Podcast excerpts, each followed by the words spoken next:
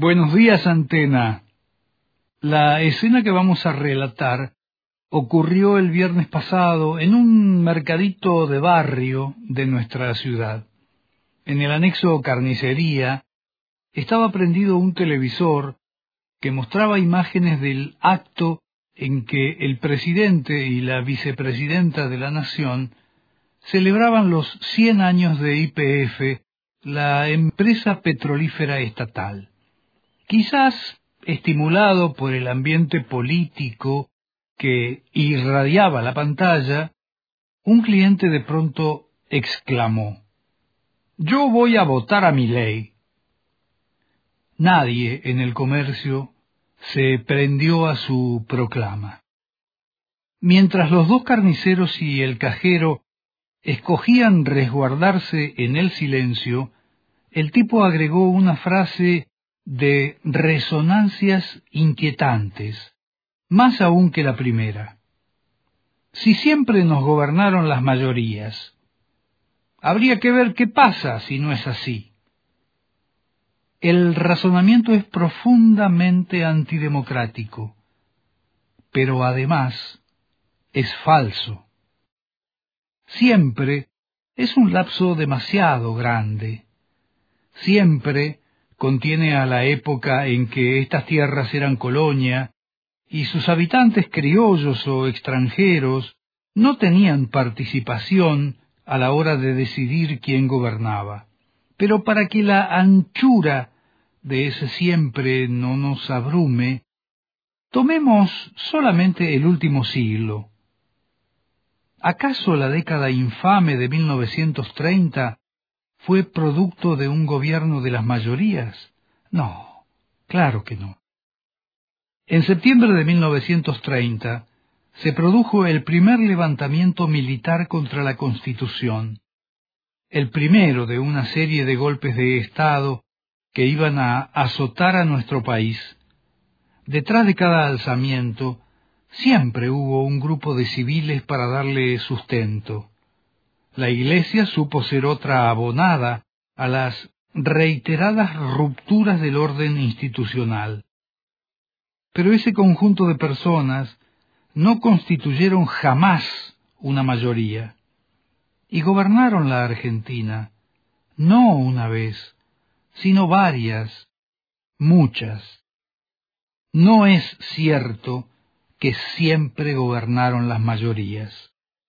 Fueron minorías selectas y elitistas las que se apoderaron de la conducción del país y las que privaron a las mayorías genuinas del derecho a elegir, y se constituyeron en regímenes plutócratas, poblados, eso sí, de apellidos patricios, la gente de Prosapia o de Alcurnia, acaudalados todos sus integrantes, de esos que le hicieron creer a mucha gente que como ya son ricos, no necesitan robar.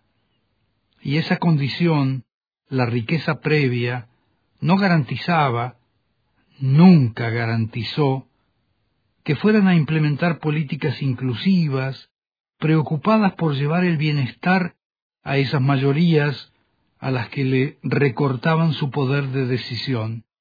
Y por supuesto, mucho menos evitó la rapacidad y el saqueo.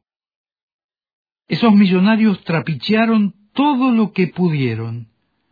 Contrabandearon autos o barcos, blanquearon capitales de orígenes inciertos, se autocondonaron deudas y llegaron a estafar al Estado con declaraciones falsas de bienes y propiedades. ¿O no recuerdan acaso al ministro aquel que tenía una mansión en un terreno que declaraba baldío. Alguna vez esos grupos concentrados, insistimos, que son minorías y que además carecen de empatía, desconocen la solidaridad, son angurrientos y voraces y no tienen problemas en asumir conductas autoritarias. Alguna vez esos grupos también llegaron al gobierno por vías legítimas. La primera imagen que podría aparecer ante nuestra memoria es la de las elecciones de 2015. El gobierno electo podía presumir de su legitimidad de origen, pero después sus conductas atávicas de sector le hicieron mostrar la hilacha. Hubo verdaderos festines en los que algunos de sus personeros lucraron a expensas del país. Un egoísmo sin límites los llevó a fugar divisas de modo indiscriminado. Fue la primera vez que ocurría ese acceso a la administración de grupos minoritarios. No, previamente hubo antecedentes. Las urnas consagraron a otro régimen oprobioso en 1989. Pero en todo caso, sus electores podían argumentar que las autoridades consagradas por vía electiva habían traicionado sus promesas, que incumplieron aquello de revolución productiva y salariazo. Démosle el beneficio de la duda. Pero esa concesión no disculpa a las mayorías que ya con conocimiento de causa, en 1995 volvieron a votar al mismo gobierno sátrapa.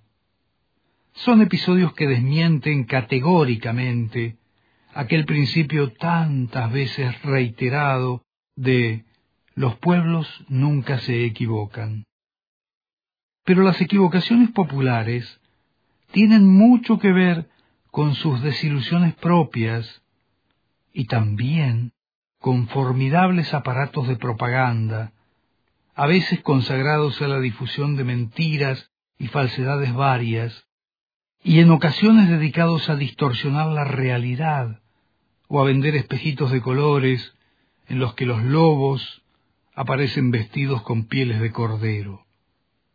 Un presidente llegó al colmo de la desfachatez cuando dijo públicamente, y si decía lo que iba a hacer, ¿quién me hubiera votado?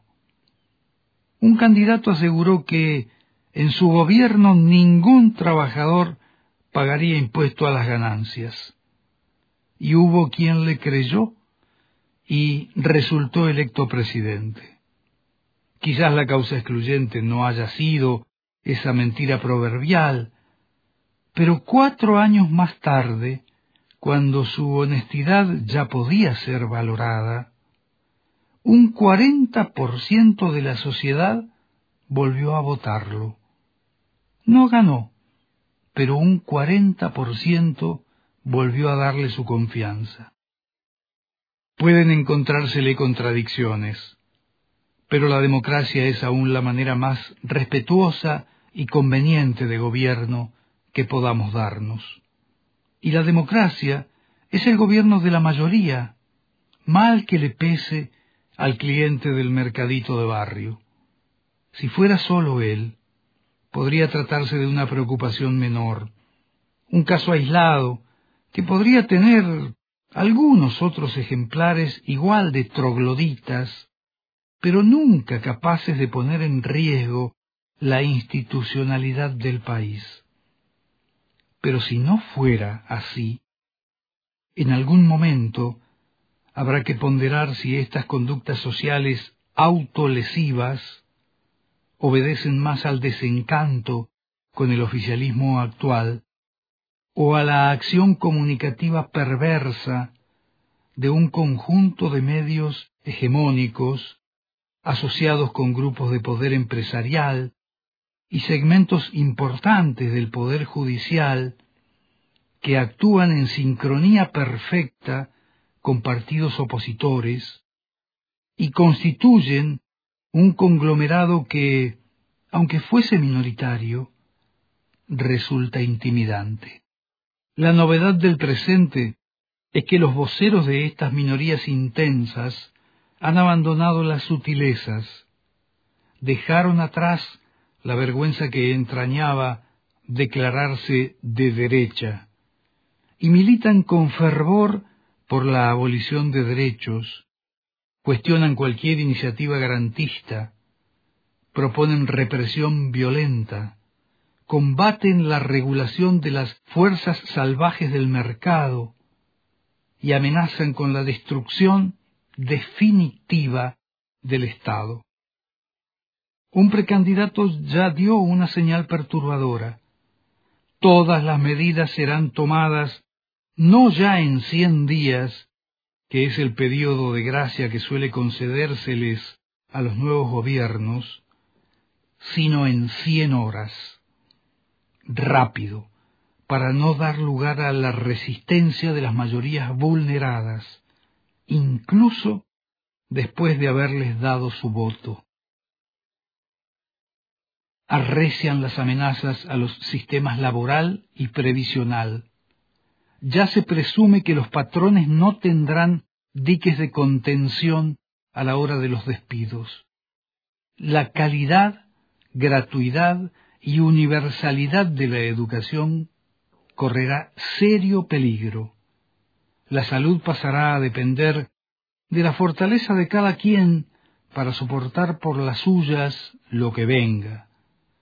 Y quienes requieran un trasplante tendrán que salir al mercado a comprar el órgano que necesiten. Ese es el futuro que anuncian los heraldos de un sistema social que sólo puede ser más injusto y más inequitativo que el actual.